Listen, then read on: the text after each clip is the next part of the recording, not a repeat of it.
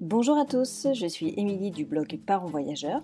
Chaque semaine, on va parler voyage en famille, mais aussi nous allons partir à la rencontre de certaines familles inspirantes. Alors installez-vous confortablement et bienvenue dans ce nouvel épisode. Bonjour les parents voyageurs, j'espère que vous allez bien. Alors cette semaine, je suis heureuse de vous parler d'un sujet que j'aime beaucoup, un sujet qui me tient à cœur, c'est l'expatriation. Alors comment bien s'épanouir dans une première expatriation C'est ce que je vais essayer de, décortiquer avec vous aujourd'hui dans ce nouvel épisode. Alors partir vivre à l'étranger, ça peut être vraiment une expérience incroyable, comme une expérience totalement bouleversante. Déjà, ça dépend si c'est un départ qui est contraint et forcé ou s'il est choisi, choisi en famille, avec son conjoint. Il faut savoir que lorsqu'on se déracine de son pays, cela provoque vraiment des montagnes russes émotionnelles. Et d'autant plus lorsqu'on est parent, parce qu'à cela va s'ajouter le bien-être de nos enfants, on va beaucoup s'inquiéter sur leur intégration, sur le changement, etc. Donc dans cet épisode, je vais partager avec vous quelques conseils pour bien vivre sa première expatriation, en espérant que cela vous sera utile, euh, quel que soit votre pays d'accueil. Alors la première chose que je pourrais vous conseiller pour bien préparer votre première expatriation, ça va être de préparer son départ. Alors effectivement, ça dépend vraiment beaucoup de choses. Hein. Si c'est une opportunité professionnelle et que vous, partez comme ça euh, euh, à la va-vite, ou si vous avez quand même quelques mois devant vous euh, avant la date fatidique. Je vous conseille vraiment de profiter de ce délai pour bien vous préparer. Préparer euh, physiquement de par le déménagement, etc., mais psychologiquement. Pour moi, préparer un déménagement correctement, c'est aussi déjà l'assurance de mieux s'y retrouver après. Ça permet par exemple de prendre que l'essentiel, vous allez pouvoir vendre votre superflu, parce que quand on arrive dans un nouveau pays, dans une nouvelle maison, on ne sait pas trop ce qui nous attend, et le fait de partir avec énormément de choses, d'objets inutiles, Derrière, ça peut nous compliquer euh, un petit peu la vie parce que, bah, par exemple, je vois ici à Madrid, les loyers sont assez chers et effectivement, louer des mètres carrés pour stocker du, meuble inutile, euh, c'est pas forcément rentable. Donc, euh, faire le tri dans les meubles, dans ce qu'on veut emmener, pas emmener, pareil dans les, dans les affaires, ça permet vraiment par la suite d'être beaucoup plus serein quand on cherchera un logement, par exemple. Alors dans la préparation de son départ, il y a aussi le fait de prendre le temps de la réflexion sur l'endroit où on veut vivre, bien regarder les logements, euh, bien choisir les écoles des enfants. Voilà, dans la préparation du départ, il y a tout cet environnement que vous allez créer et que vous allez choisir. Quand on part à la va-vite, souvent, bah, forcément, on n'a pas le choix, on n'a pas le temps, on prend tout ça et après, on change de quartier, on déménage, etc. Si vous avez le temps, je vous conseille véritablement de prendre le temps de choisir l'école des enfants, faire des visites virtuelles, parler avec euh, les, personnes, euh, demander des avis, etc. C'est, pour moi, c'est quand même assez important dans le sens où quand vous allez être une fois sur place, vos enfants seront dans une école que vous avez choisie, vous allez un peu moins subir en fait cette partie-là parce que tout ça aura été préparé en amont. Idem pour le quartier, même si tant qu'on n'y vit pas, on ne peut pas savoir si ça va nous plaire, mais essayez de vous renseigner un maximum sur, euh, l'endroit où vous allez vivre et votre futur environnement. C'est vraiment un véritable stress en moins euh, que de préparer et d'anticiper euh, toutes ces actions-là. Ensuite, dans la préparation du départ, pour moi, il est important de prendre le temps de faire une fête de départ avec ses amis, sa famille, rendre visite à la famille éloignée, euh, vraiment de faire un, départ digne de ce nom, de fêter ça, de marquer le coup, parce que je trouve que voilà, on se recharge en énergie, on, a profité d'eux avant de partir, parce qu'après on ne sait pas vraiment quand est-ce qu'on va revenir, euh, notamment quand il y a une pandémie par exemple, euh, et puis ça dépend de la distance du pays, etc. Donc vraiment profiter au maximum du, temps avec eux. pour pas avoir l'impression de partir à la hâte et d'avoir manqué, voilà, manqué ça. Donc c'est voilà, c'est peut-être un détail, c'est peut-être un peu futile pour certains, mais nous on a beaucoup apprécié le fait de faire une grosse fête avec nos amis avant le départ. Ça nous a reboosté en énergie et on est parti, on va dire, euh, serein. Et enfin, pour préparer son départ, euh, je pense qu'il est important de se donner le temps euh, pour nous approprier le projet. Ça nous laisse le temps de nous projeter dans ce changement En plus, avec les enfants, euh, on peut prendre le temps de les préparer aussi. Si besoin, on peut prendre des cours de langue si on change de langue, de regarder des films ou des dessins animés dans leur euh, future nouvelle langue. Il y a vraiment en fait la notion de se mettre déjà en perspective de ce changement. Et ça, ce temps-là, psychologiquement, émotionnellement, je trouve qu'il est important parce qu'on fait une transition en douceur et en fait le projet vient doucement, il ne nous envahit pas du jour au lendemain et, le changement, il n'est pas brutal. Donc ce, temps-là, en fait, la préparation, ça va vous permettre psychologiquement de vous y préparer et préparer vos enfants et, toute votre famille d'ailleurs. Donc euh, si vous avez le temps, en tout cas, de bien préparer votre départ, c'est vraiment ce qu'il y a de mieux à faire.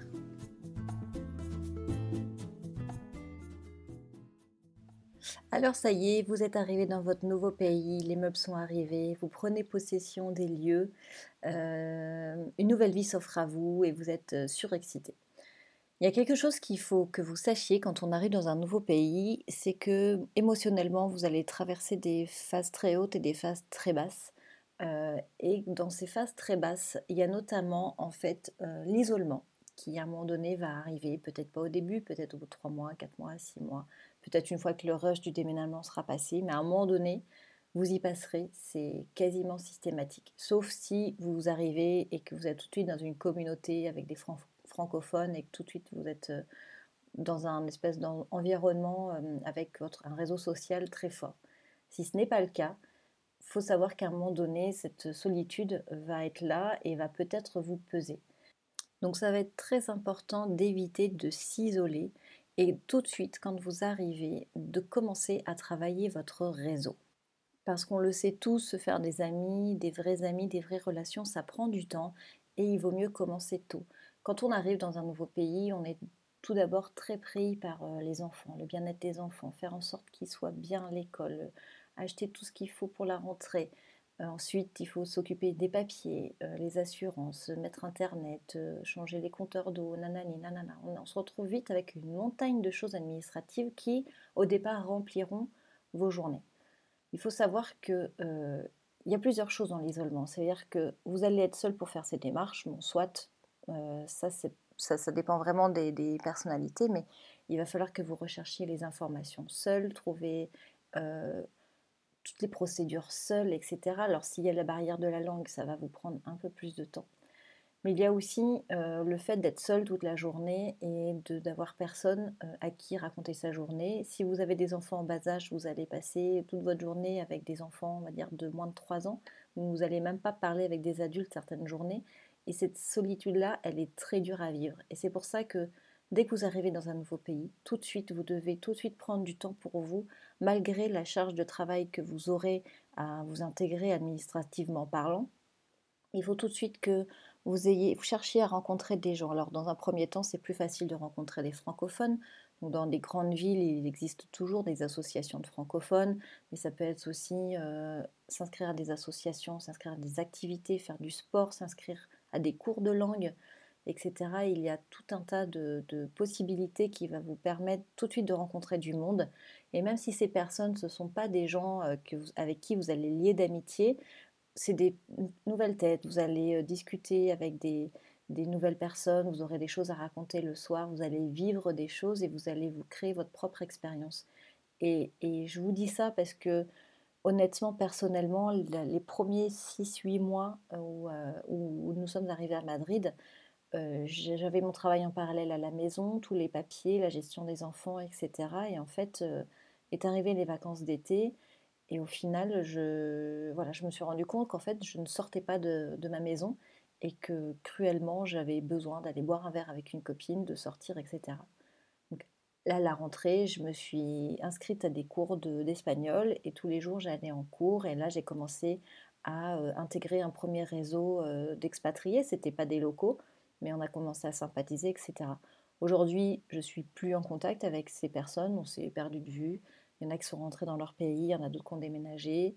Mais de fil en aiguille, euh, on a appris des choses et aujourd'hui, j'ai réussi à créer un autre réseau grâce à d'autres activités, etc. Donc, euh, tout ça pour dire que en, faisant des activités, c'est pas forcément chercher les amis de votre vie. Ça va être de vivre des choses, de partager des choses, comprendre la culture. Vous allez rencontrer des gens qui vivent ici depuis très longtemps et qui vont vous aider dans vos démarches, qui vont vous expliquer comment ça fonctionne. Et tout ça, c'est vraiment très très important, en tout cas psychologiquement parlant. Donc dites non à la solitude en expatriation, sortez, partez à la rencontre des gens, investissez-vous dans l'école de vos enfants, sortez prendre des cafés, même seul dans un premier temps, sortez de chez vous et mettez-vous en immersion et en quête euh, de rencontres. Et ça, tout de suite, vous allez voir la différence, vous allez vous sentir beaucoup mieux.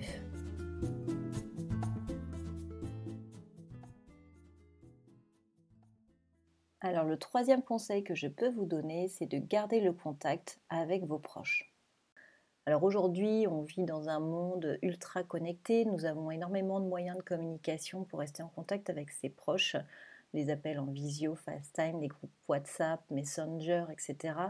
C'est vraiment important de les utiliser même si vous, souhaitez euh, ne pas être trop connecté, euh, être tout le temps votre téléphone à la main, etc pour moi, garder le contact avec ses proches, c'est essentiel, primordial. Ça permet d'être quelque part encore un petit peu avec eux en France, d'être au courant de l'actualité, de ce qui se passe, de la vie de vos amis, etc. Donc, n'hésitez pas bah, à être ultra connecté, surtout au début, parce que vous allez avoir besoin et l'envie de partager. Donc, profitez-en et abusez-en au maximum. Alors, ce qu'on a mis en place, nous, depuis décembre dernier, on a mis en place auprès de nos parents euh, l'envoi mensuel d'un journal euh, de famille en fait. Donc nous, avons, nous passons par l'application Neveo. C'est une solution qui permet d'envoyer chaque mois un journal de nos photos personnelles. Donc c'est une application. à la fin de chaque mois, on télécharge toutes les photos en fait qu'on a prises tout au long du mois. On peut y mettre un commentaire et euh, le dernier jour du mois, ça part en impression et les grands-parents reçoivent le journal directement dans leur boîte aux lettres. Et ça, par exemple, pour mes parents qui sont pas très connectés, euh, ils n'ont pas WhatsApp, euh, on fait des appels en visio, mais voilà, quand j'envoie des photos par email, ça reste dans la boîte mail. Et voilà, j'ai cherché quelque chose qui permettait en fait d'avoir un contact tous les mois, où elle permettait de, pouvait voir en fait les petits enfants grandir, voir ce qu'ils ont fait, parce que bah, quand on s'appelle voilà, je vais pas dire, ah ben, on a fait un goûter là, on est allé au parc ici. Euh, voilà, c'est des choses qu'on raconte pas spécialement. Donc euh, dans le journal, en fait, euh, je, voilà, je prends des photos dans mon quotidien, je mets un petit commentaire et ça lui permet en fait d'avoir une, visibilité un peu globale de ce qu'on fait, de voir les enfants grandir, de donner des nouvelles de manière simple. Et c'est vrai que le journal papier, ça change quand même tout en fait pour les, pour les grands-parents parce que bah voilà, nous on est de l'ère du digital mais eux ils le sont beaucoup moins.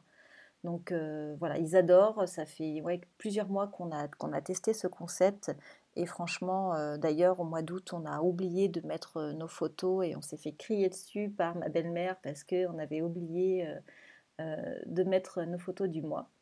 Donc ils y sont très attachés et c'est vraiment quelque chose qui permet vraiment de, garder le lien. Donc je recommande à 200%. Et effectivement, garder le lien, c'est important pour nous, mais c'est aussi important pour notre famille, pour les cousins, pour les grands-parents, etc. Euh, quelque part, ils ont l'impression aussi de partager un petit peu notre quotidien. Donc garder le contact avec ses proches, c'est vraiment important émotionnellement, ça permet vraiment d'être euh, encore un petit peu euh, avec eux en France. Et nous, moralement, c'est vrai que c'est c'est toujours bon de pouvoir partager tous les moments avec nos proches, les bons et les mauvais moments d'ailleurs. Donc ça, c'est vraiment quelque chose d'hyper important, en tout cas pour nous. Alors le dernier conseil que je souhaiterais partager avec vous pour vivre votre première expérience d'expatrié, ça va être de prendre votre temps. Alors on a souvent tendance à mettre la charrue avant les bœufs, on est euh, quand même une génération euh, d'impatients compulsifs. On aimerait que tout soit mis en place rapidement, euh, correctement, etc. mais dans la vraie vie, ça ne se passe pas comme ça. Il faut quand même que chaque chose soit faite dans l'ordre, qu'il faut prendre le temps pour faire justement chaque chose correctement.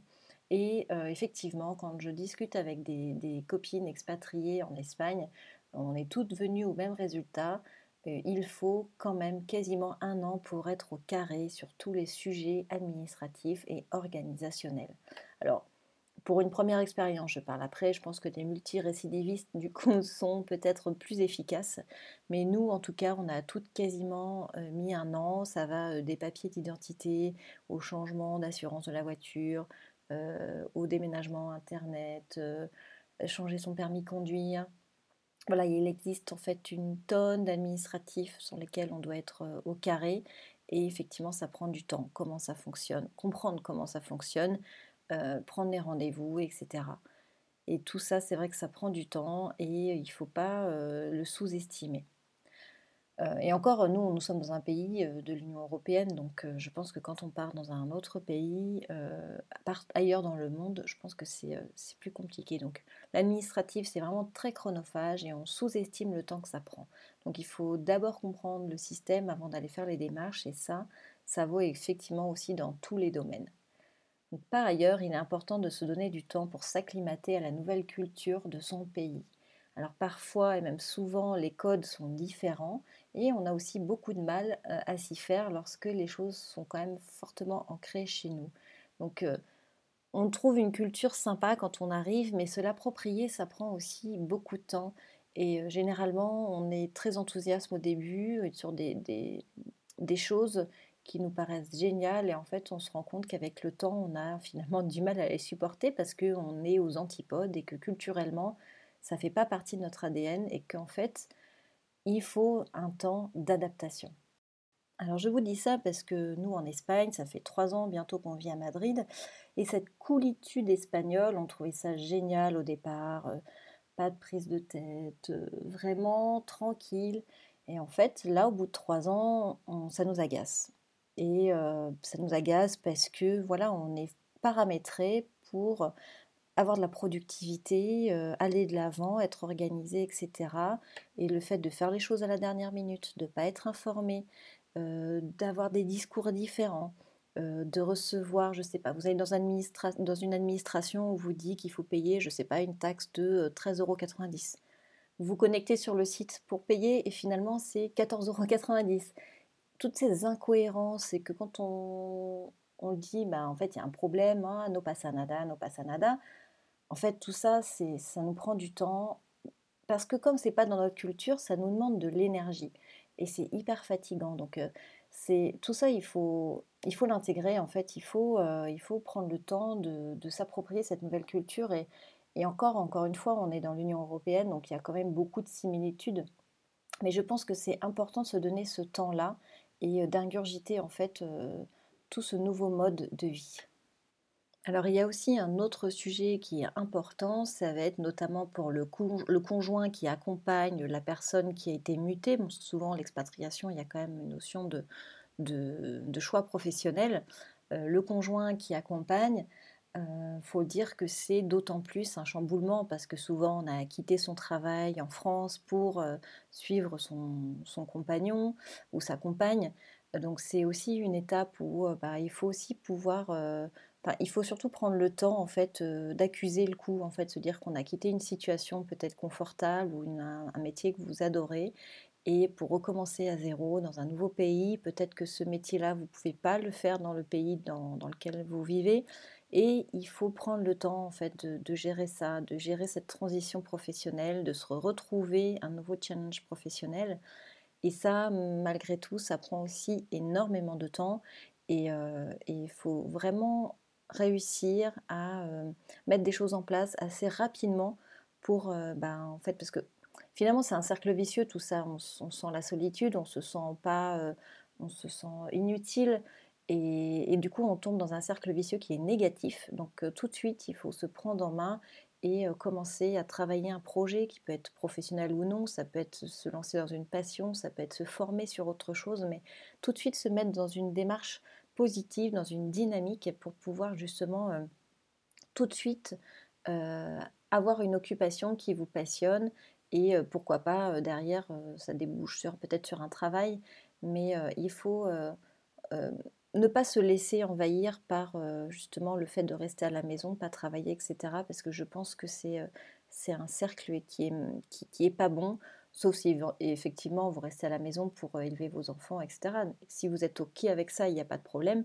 Mais par contre, si vous cherchez un job et, que vous savez que la tâche ne sera pas simple, ne vous découragez pas et allez-y petit à petit. D'abord en apprenant la langue, en faisant certifier peut-être vos, vos, vos, diplômes, en créant, en travaillant sur votre réseau, etc. etc. Donc il faut, ça c'est quelque chose qui prend du temps et, trouver un travail à l'étranger, bah, c'est pas si simple. Donc il faut pas mettre la charrue avant les bœufs et il faut vraiment travailler son projet en profondeur pour pouvoir par la suite euh, avancer tranquillement. Donc prenez votre temps dans votre installation, prenez le temps de vous approprier ces nouveaux codes, de trouver votre nouvel équilibre familial et surtout prenez du temps pour vous parce que ça c'est vraiment très très important pour pouvoir définir ce que vous avez envie et le projet professionnel sur lequel vous voulez travailler par exemple. Donc pensez à vous et travaillez sur cet équilibre. Et voici pour ce nouvel épisode. J'espère que ces conseils vont vous aider dans votre euh, nouvelle expatriation. Ça va vous aider à, mieux gérer vos émotions et de, vous dire bah, finalement tout ce que vous ressentez, c'est normal. Donc n'hésitez pas à partager ce podcast si vous pensez qu'il y a une personne de votre entourage qui, à qui ça pourrait être utile. Et si vous voulez soutenir le podcast, vous savez toujours que vous pouvez laisser 5 étoiles sur votre plateforme d'écoute et laisser un petit commentaire si le cœur vous en dit. Voilà, je vous donne rendez-vous mercredi prochain pour un nouvel épisode. Belle semaine, ciao ciao